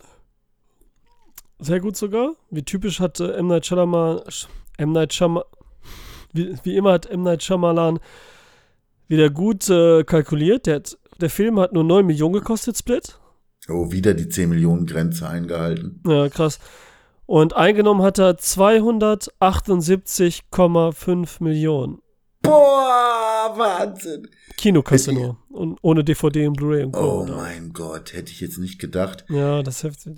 Ist das jetzt wirklich seinen vorherigen äh, Erfolgen geschuldet, dass die Menschen neugierig auf den Film waren? Oder liegt es daran Mundpropaganda und die Leute fanden den Film so toll und haben das weitergegeben? Ja, alles. Wie gesagt, seine Filme waren ja so ein bisschen weniger erfolgreich, beziehungsweise sein Ruf. Immer noch waren die Filme erfolgreich, aber die waren von den Kritiken aus schlecht und ist alles noch reingegangen, fanden aber nicht mehr so dolle. Und jetzt, Mhm. kurz Zeit später, hat er irgendwann dann halt, ne, The Wizard gemacht, den ich ja Mhm. sehr gut fand, und dann The Split. Und Split ist halt, äh, Kritiken waren gut, alles war gut. Mundpropaganda, geiler Film, coole Schauspieler, Thema, so Horror wieder als Genre, lieben alle, ne? Vorher hat er so ein bisschen Science-Fiction, Märchen gemacht. Äh, schon geil, ja. Und dann konnte er halt seinen dritten Teil locker flockig machen. Das heißt, bei Glass. diesen neun Millionen sind noch nicht die Schmiergelder für die Filmredakteure mit drin, ne? Ja, nein, die werden, nein, Werbung und so, Werbeetat ist meist nochmal außen vor, der ist auch nochmal sehr hoch. Alles klar, okay. Ja gut, mehr äh, können wir zu Split als solches jetzt separat nicht sagen. Dann können wir direkt zum nächsten Teil übergehen, oder? Auf jeden Fall.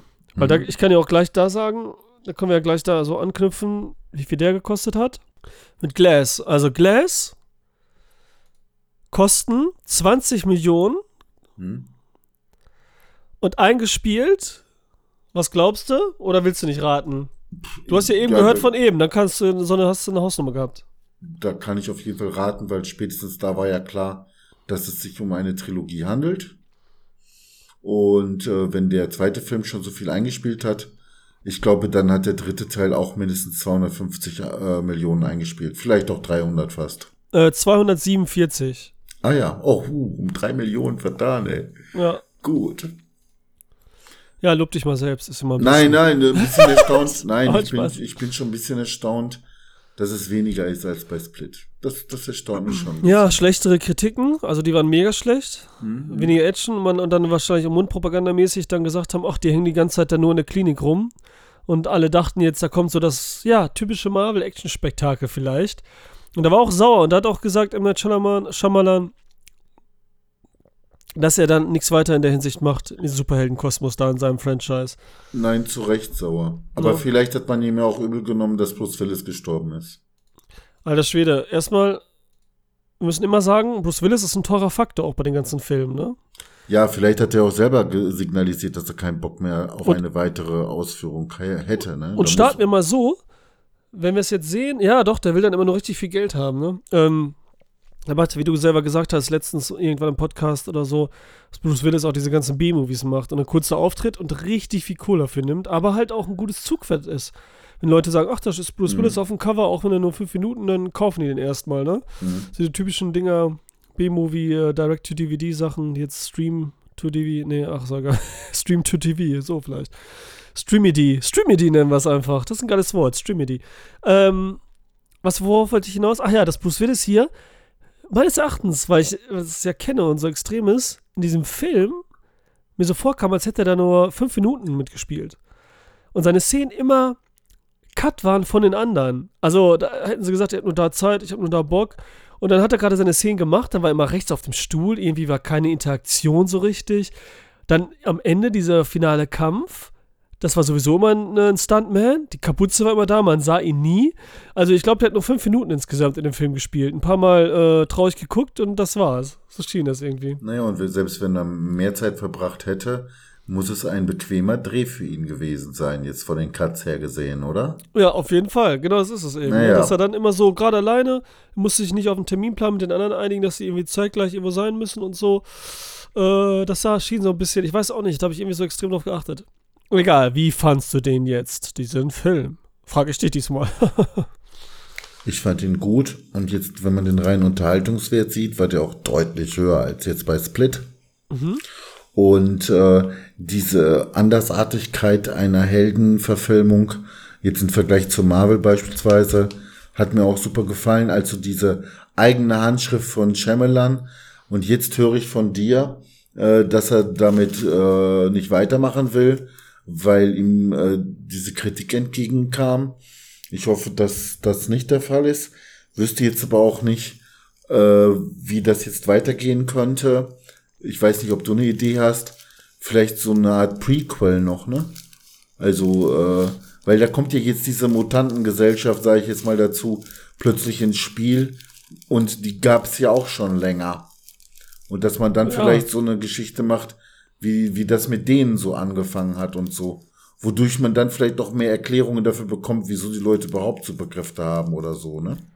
ja, hast du nicht, ähm, ich weiß, hätte jetzt gesagt 3000 Jahre oder 300? Ich glaube 3000 Jahre, ne? Gibt's diese Gesellschaft schon, ne? Hat sie selbst gesagt. Diese Kleeblattgesellschaft. Boah, Alter, Das heißt- ich jetzt zweifle ich echt an mir, dass ich das jetzt nicht gewusst habe, obwohl ich den Film ja geguckt habe. Ja, die sagt so am Ende so, uns gibt's so, hätten uns machen lassen. Das hat seit 3000 Jahren funktioniert und so. Ey, ne? so dann wird so ein gesagt. Prequel ja noch viel interessanter, wenn man dann vielleicht tatsächlich mal so, ja, in eine fiktive Vergangenheit zurückkehrt, ne? Und, und dann so ein paar Etappen zeigt, wie sich diese Gesellschaft entwickelt hat, wäre so eine Prequel- Prequel-Idee gar nicht so schlecht, oder?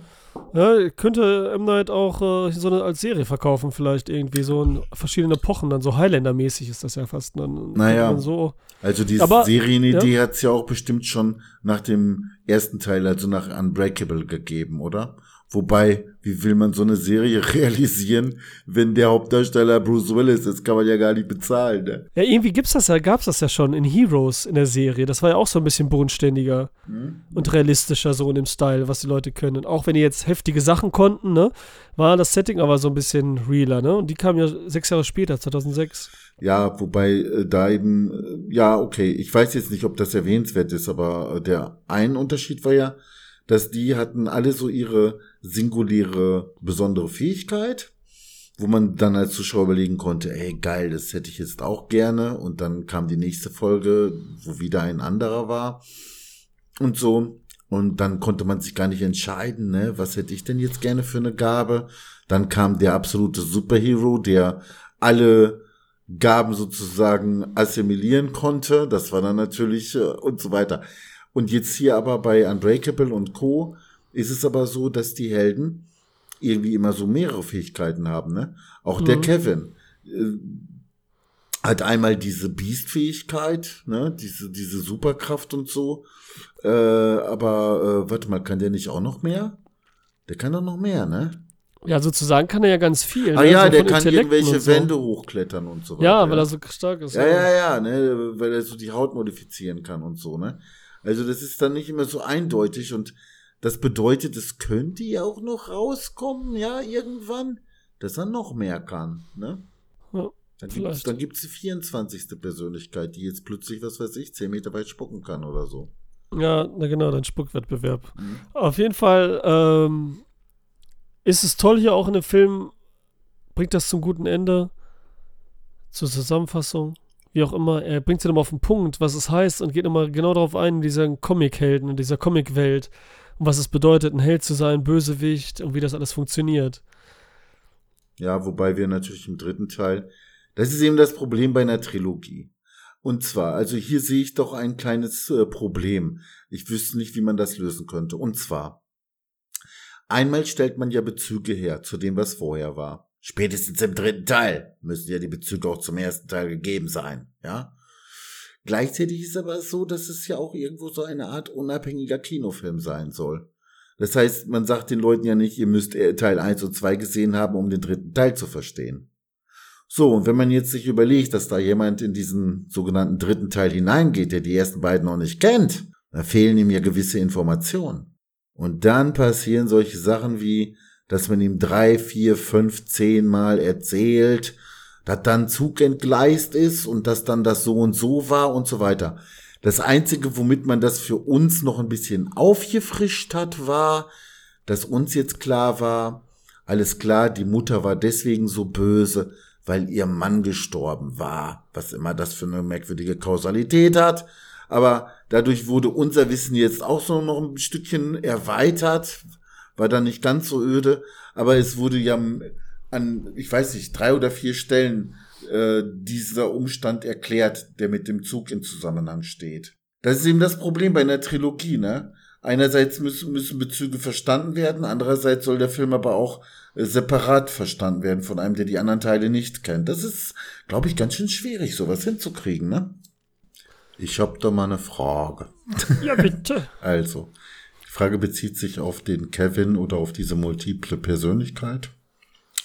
Aber bevor ich die Frage stelle, dazu noch ein Vergleich. Ähm, der Unbreakable-Typ, also der ähm, Kevin, äh, David, der will ja möglichst effizient sein. Das heißt, er sucht sich ganz spezielle Extremfälle raus, weil er ja auch gar nicht alle Kriminellen äh, verfolgen könnte, weil es so viele sind. Dadurch entsteht ja auch ein bisschen so der Eindruck, wie viele Bekloppte tatsächlich rumlaufen. So, und er ist jetzt also am Selektieren, beziehungsweise versucht jetzt effizient vorzugehen und nicht auf jeden draufzuspringen, der mal eine Banane geklaut hat, zum Beispiel. So. Ähm, und der andere, der, äh, der, ähm, diese multiple Persönlichkeit, die nenne ich jetzt einfach mal Kevin, obwohl das ja eigentlich gar nicht richtig ist, ne? aber Kevin, Kevin will möglichst effektiv sein. Effizienz interessiert ihn nicht. Das heißt, er möchte möglichst vielen Leuten, die jetzt also äh, äh diesen Schmerz noch nicht erlebt haben und so weiter, äh, äh, möchte er am liebsten alle auffressen, so nach dem Motto. Und da, der Punkt ist der, äh, während sich jetzt also der Unbreakable, äh, der David jetzt dem Extremen stellt, wofür er ja auch die Superkräfte braucht, sonst hätte er ja gar keine Chance gegen solche Irren, finde ich, dass der, äh, dass der Kevin ziemlich anspruchslos ist. Weil ich sag mal so, um jetzt irgendwelche It-Girls in Gefangenschaft zu nehmen, um sie dann zu töten oder zu quälen, da brauche ich keine Superkräfte für.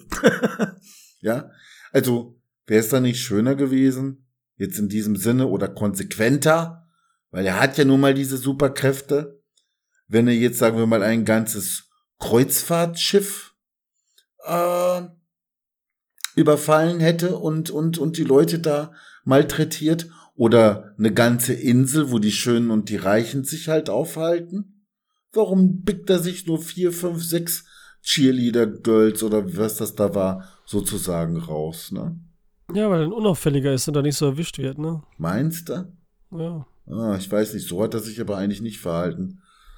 Ja, aber es kommt darauf an, welche Figur. Er hat ja mehrere Charaktere. Die eine ist ja intelligent, intelligent und ruhig und mhm. überlegt. Das sind ja die verschiedenen halt, die immer mal so, mal so handeln, ne? Und sich in die Quere kommen, die ans Licht wollen, wie sie es ja immer nennen, was ja auch schön ist. Okay, aber so, äh, und wer weiß, vielleicht wäre es ja noch gekommen. Im so, Endeffekt ist es dann aber so, dass bei dieser Figur, dieser, äh, die die Superkraft inne hat, weniger die Superkraft zur Geltung kommt, als vielmehr diese Perversion, diese Aggression. Die kommt viel mehr rüber von dieser, die charakterisiert diese Figur mehr als ihre Superkraft. Ja, ist das nicht auch das, was einen Bösen ausmacht? Hm, interessant. Ja, ja, kann man so sehen vielleicht, ja. Okay. Alles klar. Du und jetzt noch was, ne? Bei der ja. Auswahl der Frauen, die sozusagen als Opfer genommen wurden, ne? Mhm. Sieht man ja schon einen deutlichen Unterschied zwischen Split und äh, Glass, oder? Ja, also für mich war das schon sowas Plakatives einfach, sowas Typisches. Mm, ja, ja. Ne? So, so comichaft dann noch mehr so werden irgendwie, ne? So diese Cheerleader. Wir haben eine Gruppe Cheerleader und so, ne? Die ja, ja, die entsprachen schon mehr so, so irgendwelche. Klischee, ne? Ja, genau. So nennen wir es Klischee. Comic-Klischee, ja. Äh, war Absicht, ne? Das hat er ja. natürlich so gecastet, ne? Okay. Gerade weil es ja kurz am Anfang so war, ne? Mm, und dann mm. so schnell ging und überhaupt, dass er dann einen Haufen irgendwo in so einer Lagerhalle hat und man sich immer noch relativ fragt, wieso und was er mit denen macht, ne? Und dass er sich so lange da hat und so. Ja. Also da wird nie drauf eingegangen, so richtig. Äh, ist auch nicht schlimm. Aber wo jetzt genau drauf eingegangen wird, ist halt ähm, auf die Realität. Inwiefern? Ob, weil die Psychologin ja, Psychologin? Nee, Psychiaterin, was ist sie jetzt? Sag nochmal der Unterschied. Was ist sie jetzt da? Äh, ich meine, sie wäre eine. Ähm sagen wir Ärztin einfach oder so. Okay, dann war es eine Psychiaterin, weil Psychologen sind ja keine Ärzte. Genau. Ähm, sie ja dann den Charakteren weismachen will, dass alles nur Illusion ist. Ja, ist doch geil, oder? Ja, perfekt, weil das ist richtig geil. Und der Zuschauer glaubt dann auch so ein bisschen. Ja. Daran und denkt, nachher wird das so aufgelöst, dass es vielleicht eben nicht so ist. Ja, das aber weißt geil. du, der, der Witz ist ja auch noch der, ne? Es gibt ja Leute, die so rumlaufen und meinen, sie könnten alles, wenn sie nur fest genug dran glauben würden. Äh, dann heißt es, der Glaube versetzt Berge. Hey, und tatsächlich ist es auch so, äh, dass das verdammt viel ausmacht, wie man in eine Sache oder in einen Kampf oder in einen Wettbewerb hineingeht, wenn man von vornherein meint, man wäre überlegen, selbst wenn das nicht stimmt, macht das aber unheimlich viel aus. Und, äh, und, und dass jetzt hier sozusagen die Superhelden, also die Halbgötter sozusagen, ja, äh, selbst daran glauben müssen, äh, äh, damit es überhaupt äh, so wirkt. Das finde ich schon ganz interessant. Wobei im ersten Teil macht das ja auch, wie wir schon besprochen haben, sehr viel aus, dass er es erstmal überhaupt nicht glauben kann, ne? Mhm, dass genau. der Junge ihn so richtig fordern muss. Und jetzt hier im dritten Teil kommt dieser Aspekt des daran Glaubens auch noch mal total gut rüber, ne? Ja. Gab es denn einen Helden, der nicht gezweifelt hat? Ich glaube, äh, äh, äh, Elijah hat nicht gezweifelt. Den haben sie nicht auf eine Rolle gekriegt, oder? Ich weiß gar nicht, ob überhaupt jemand gezweifelt hat, wirklich. Doch, ich glaube David, der Unbreakable. Ich glaube, der hat, der war kurz davor zu zweifeln. Glaube ich so, habe ich so den Eindruck gehabt. Ja, ich, ja, aber dann habe ich es auch nicht mehr gedacht, weil er halt ähm, diese Tür dann eingerannt hat und so, ne? Einfach so, nur weil das Samuel Jackson sagt. Dann hätte das ja. Also. ja, aber. Äh, ich glaube, es hat keiner dran gezweifelt. Guck mal, dass er ihn dazu bringen musste, diese Tür aufzubrechen, um rauszukommen. Äh, das war ja so, dass Elijah ihm damit sozusagen beweisen wollte, du hast diese Superkräfte. Und das konnte er ihm nur beweisen, indem er diese Kräfte auch anwendet und äh, über seinen Schatten springt. Ja, aber ja wieso so, ja. Hm? Ja, ja, klar, nein, das stimmt schon. Aber es war jetzt auch darum, äh, gut, Elijah hat es jetzt nur gemacht, damit es auf Video ist, ne? Dass das alles passiert. Hm. Aber da muss er schon dran geglaubt haben, Bruce Willis auch. Und klar kannst du jetzt sagen, er hat das nochmal so getriggert.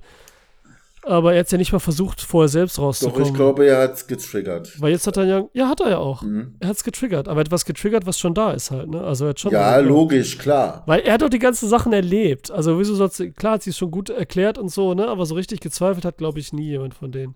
Ah, ich Die weiß, wie gesagt, weiß, zu wenig Ich habe ja auch manchmal Zweifel, obwohl ich, äh, obwohl ich der absolute Supermann bin, zweifle ich manchmal auch in stillen Stunden an mir, ne? Ja, das glaube ich dir. Das glaub ich dir. Keine Sorge, ich zweifle die ganze Zeit an dir. Was? Das ist Na? ja auch äh, ein Grund, warum ich dir so gerne zuhöre. Du, das Ding ist ja, ich glaube weniger, dass sie daran zweifeln, ob sie diese Kräfte haben, als eher daran, ob es für was gut ist. So, weißt du, und die zu nutzen, das ist eher so das Ding, dachte ich eher so. Ach so. Und ob es einen Sinn macht und so, ne? Okay. Weil dieser Zweifel die ganze Zeit schon da ist. Und das ist ja der Zweifel, der auch bei wirklichen Superhelden, die ja ganz genau wissen, Superman, er kann fliegen, er ist stark, er kann alles weghauen, aber trotzdem immer an sich und an dieser Gabe zweifeln und was sie damit machen sollen. Das ist ja das Interessante. Und das ist ja bei diesen Comic-Helden, was jetzt Shyamalan auch hier wieder rüberbringt. Das ist auch, das finde ich wieder geil. Ja, interessant ist doch auch, ich sag mal, Superman äh, will äh, quasi, der hat ja quasi zwei Identitäten, wenn man so will. Er führt ein Doppelleben. Er hat er auf jeden Fall. Ja, er setzt sich seine Brille auf, damit er nicht erkannt wird und so. Äh, Vergiss das Gel nicht, ganz wichtig. Ah ja, richtig, genau. Und äh, da hat man manchmal das Gefühl, ne, da hat jemand so eine Superkraft und versteckt sich vor der Welt, als wenn das jetzt was Schlimmes, Böses wäre, was er nicht haben dürfte. Natürlich ist es vernünftig, das zu tun, ja, man wird hier sofort abgesondert, wenn man auf einmal fliegen kann, beispielsweise. Man will nicht abgesondert werden, auch klar. Weißt du, einerseits streben viele Menschen äh, danach, irgendwo ähm, das Besondere zum Ausdruck zu bringen, also individual zu sein äh, und, und, und. Auf der anderen Seite wollen sie aber die Gemeinschaft deswegen auch nicht verlassen. Sie wollen auch nicht abgesondert werden. Das ist schon so ein bisschen so ein Hin und Her, ne? Ja, das ist halt so das typische auch so, oh, ich will Star werden, berühmt werden, dann sind ja, sie es irgendwann. Genau. irgendwann wollen sie aber doch ganz normal nicht ja, erkannt ja. werden und, und, und, und. Das und, behalten sie sich, aber es geht auch immer um das große. Und was wollen wir als Zuschauer von so einem Superhelden? Soll er sich der Welt offenbaren und mal richtig zeigen, wo der Hammer hängt?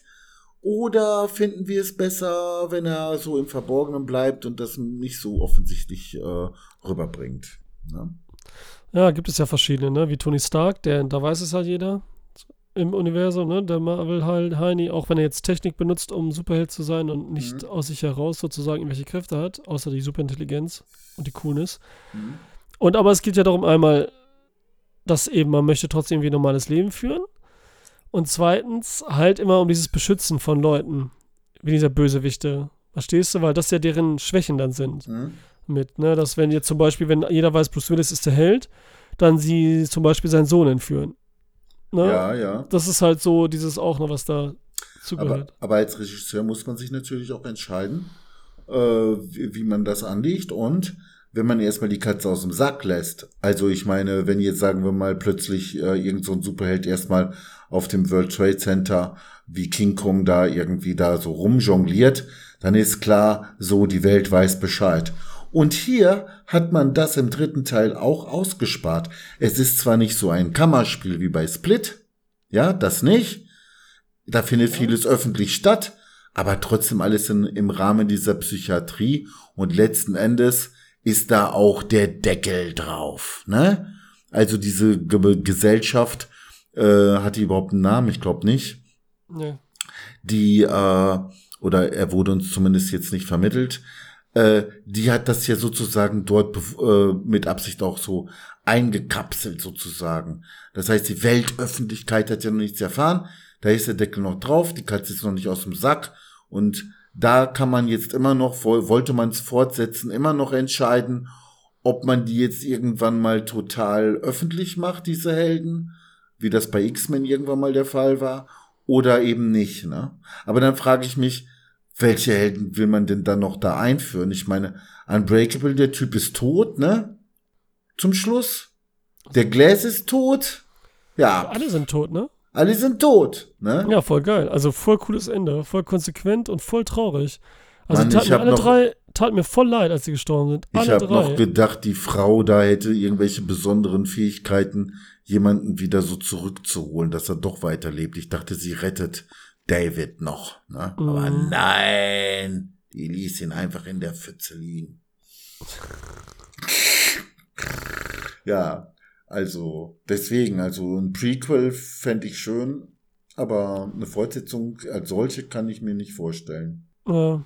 Deswegen hat er auch nur gesagt, dass er das nicht weitermachen will, weil ihm gar nichts weiter eingefallen ist wahrscheinlich. ja, denke auch. Na, jetzt Ja, ich schiebt, meine, er ich schiebt ja jetzt auch- diese Kritik vor. Entschuldigung. Ja, nein, ich würde auch sagen, persönlich, ich will auch gar nicht mehr sehen von dieser Welt. Ne? Das war cool.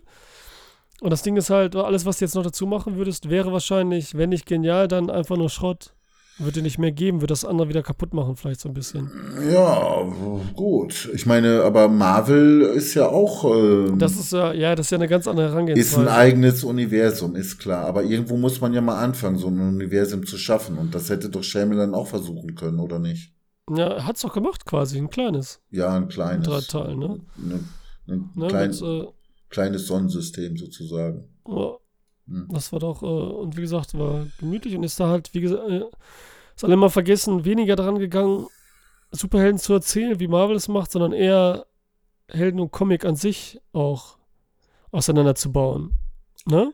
Stück Ja. für Stück und das Mhm. zu erklären und so ein bisschen zu verdeutlichen, Hm.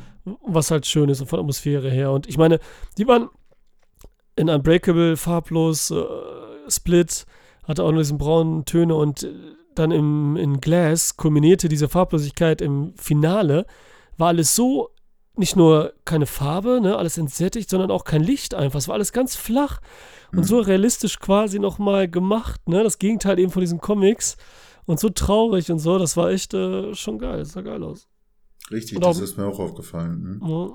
Und dann auch wieder die, ne, wie wir es gesagt haben, die haben Kräfte, die zerbiegen mit voller Anstrengung so eine Stange. Der eine kriegt das Auto hoch, was aus sich Perspektive gemacht ist und so alles, ne, dass wir uns quasi live miterleben aus dieser Kamera, ne? Und alles diese Sachen, die wieder so knapp über der Grenze des Möglichen sind. Und ähm, fand ich geil. Und auch Ja. das Ende dann, wo dann alles, alles war dieser Plan wieder, dieser nenne ich mal Twist jetzt, ne? Ein Doppeltwist, einmal, dass diese Gesellschaft da ist und die dazu gehört. Dann, dass denn ähm, er alles da veröffentlicht und so, was total geil war, wo die drei Figuren dann da sitzen, ne? Die Mutter, die manchmal sehr schlecht geschminkt war als alte Frau, dann, äh, dann der Sohn und halt äh, Anya Taylor Joy. Also das war Mhm. echt, äh, da hatte ich so ein bisschen Gänsehaut auch. Weil mir ich die lieb gewonnen habe, alle Figuren da. Gut, aber äh, du, äh, ich mach mal äh, eine Frage auf. Also, ähm, ich weiß nicht, ob das plausibel ist. Da gibt es diese Gesellschaft, die schon 3000 Jahre zugange sind, ja, und die irgendwie scheinbar, also oder anscheinend verhindern wollen, dass äh, äh, dass sie jetzt äh, zu sehr bekannt wird in der Menschheit oder dass diese Superhelden da jetzt äh, zu viel Power kriegen oder Bedeutung bekommen. So, und äh, da fällt denen ein, dass man denen sozusagen einredet, ne, ihr seid wahnsinnig, ihr habt keine Superkräfte und so weiter, um ihnen den Glauben daran zu nehmen. Erstmal natürlich unplausibel, weil ich sag mal, wenn einer schon 3000 Kilo gestemmt hat und dann noch daran zweifelt, dass er Superkräfte hat, dann stimmt aber gewaltig was mit seinem Gehirn nicht so, ne? Also es ist schon mal unglaubwürdig. Und das zweite ist, würde man tatsächlich so kompliziert vorgehen? Äh, äh, das äh, fand ich jetzt irgendwie schon irgendwie fragwürdig. Ich habe drüber weggesehen, ist klar, aber Genau, ich würde das nicht so genau auseinandernehmen. Und dann, weil es auch für den Twister natürlich gut ist, ne, dass es alles so normal wirkt. Aber irgendwie ist es dann auch, wenn ich es mir erklären kann, wie du sagst, natürlich, wieso ballern sie die eigentlich einfach weg, lassen die einfach verschwinden. Ne? Mhm. Und gerade wenn es so eine große, einflussreiche Gesellschaft ist, dann kann man sich denken, aber vielleicht, ne, die wollen die trotzdem so ein bisschen da haben, weil sie die auch analysieren wollen, gucken wollen, ne, immer so ein bisschen so archivieren, weißt du, ne, wenn die schon, wer weiß, wie viele Menschen da mit ähm, höheren Kräften da gehabt haben, ne, wollen die ja auch genau wissen, was abgeht oder so vielleicht. Und, ne, sie sagt ja immer, wir wären eine gute Gesellschaft und so, ne, das sagt sie ja dann. Aber was ich auch interessant finde, immer diesem Restaurant, ne, diese Sache. M. Night Shyamalan hat irgendwie diese Restaurantsache bei The Sixth Sense, bei Unbreakable, überall sitzen die immer in diesen wunderschönen äh, ähm, peu à peu, äh, Pete, alter Schwede, etipetete Restaurants. Ne? Mhm. Schön elegant und das kann- weiß er immer so zu inszenieren. Irgendwie steht da drauf, der M. Shyamalan. Ich weiß auch nicht wieso. Und das ich, ist doch glaub, ja auch ich glaube, der hat erkannt, dass die Fäden in dieser Welt tatsächlich in Restaurants äh, gezogen werden. Ob das jetzt gerade solche Restaurants sind oder irgendein, äh, was weiß ich, äh, italienische Spaghetti-Bude. Ne? Spaghetti-Bude. Ja, ich wollte jetzt nicht Restaurante sagen, weil dann sind wir ja auch wieder in diesem noblen äh, Bereich. Aber es gibt auch italienische Restaurants, wo du einen Teller Spaghetti für 1,43 Euro bekommst und den Espresso für 75 Cent. Fahr mal nach Dortmund. Äh, sowas hatte ich dann im Auge. Und Okay. auch da werden vielleicht irgendwo hinten in der Küche die Fäden gezogen und keiner weiß es. Der Ja. Typ sieht aus, als wenn er dich jederzeit nach, nach einem Euro fragt. Und in Wirklichkeit hat er wahrscheinlich eine Milliarde auf dem Konto. Ja, das ist so, wie du sagst. Das ist, äh, die, da treffen sich die Leute. Die Ja, ja. und so. mm, mm. Ja, gut. Wollen wir noch irgendwas sagen oder haben wir es damit abgeschlossen? Also fandst du Glass wieder richtig gut? Ja, ich sag Glass- Platz 1 Unbreakable, Platz 2 Glass, Platz 3 Dings hier. Ähm, Split. Ja, würde ich so sagen, wobei ich würde Split keinen Platz geben. Also weder einen Mhm. hohen noch einen niedrigen. Es gehört einfach dazu, ja, sonst äh, kann man die Geschichte nicht erzählen. Äh, aber äh, dass der auch so einen Erfolg für sich alleine genommen hatte, mich persönlich wundert das auch ein bisschen. Aber na gut, so. Ja, aber ja, für so Teenies ist es, glaube ich, ein guter Film gewesen. Oh. Ja, nee, dann hätte man andere Frauen einsetzen müssen. ich meine, es war ja mehr ein Kammerspiel, ja. Und, und im dritten Teil, da waren diese Cheerleader oder was das da waren, äh, das war ja einfach nur eine Masse von F- Opferfleisch, ne? Mhm. Aber im zweiten Teil war es ja doch so Kammerspielmäßig und dann musste man natürlich doch so ein bisschen anders bei der Charakterisierung vorgehen wahrscheinlich, ne? Ja. Ja. gut, Ralf. Dann haben wir alles, oder? Äh, welches war der letzte Film vom Regisseur in seiner ganzen Schaffenszeit? Wel welches war der letzte? Glass. Das war Glass. Ja, Okay, dann bin ich mal gespannt, was als nächstes kommt. ja guck du erstmal The Wizard. The Wizard? Ja. Okay. Gut, Ralf. Dann äh, danke an die Zuhörer. Danke, Ralf. Jo, ciao, ciao. Das war Cinema Volante.